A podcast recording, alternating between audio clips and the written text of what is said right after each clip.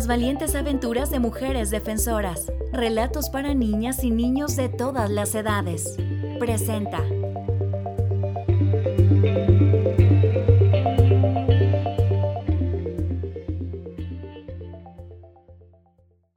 Marisela Sánchez Muñoz, escritora.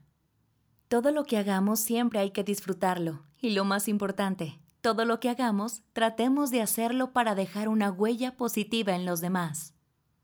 Había una vez una niña con una gran imaginación, a la que le encantaba contar historias. Se llamaba Marisela. En la primaria, durante el recreo, creaba maravillosos cuentos con muchos personajes fantásticos, para que todos sus amigos jugaran a representarlos. Cuando Marisela creció, tuvo una hija.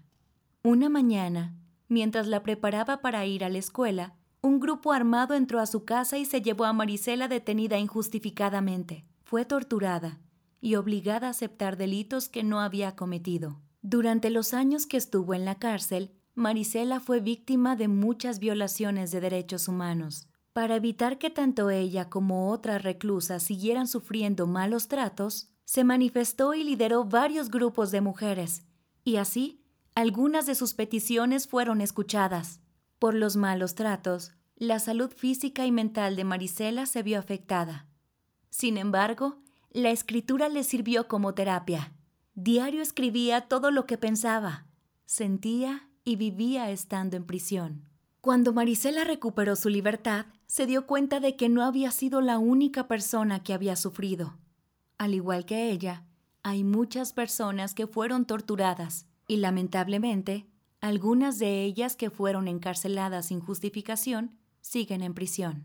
Desde entonces, ella y otras víctimas de la tortura se han unido para exigir justicia, reparación y que no se repitan estos atroces actos. No podemos permitir que alguien nos ponga la mano encima, que alguien nos quiera tratar como si fuéramos menos. Tengo que participar para que cambien las cosas. Solo actuando lo vamos a lograr. Cuando era niña, a Marisela le gustaba contar historias, pero no se imaginaba que algún día iba a escribir libros. Ahora escribe para contar su propia historia, para que más personas conozcan lo que vivió y para que a nadie más le vuelva a pasar lo mismo.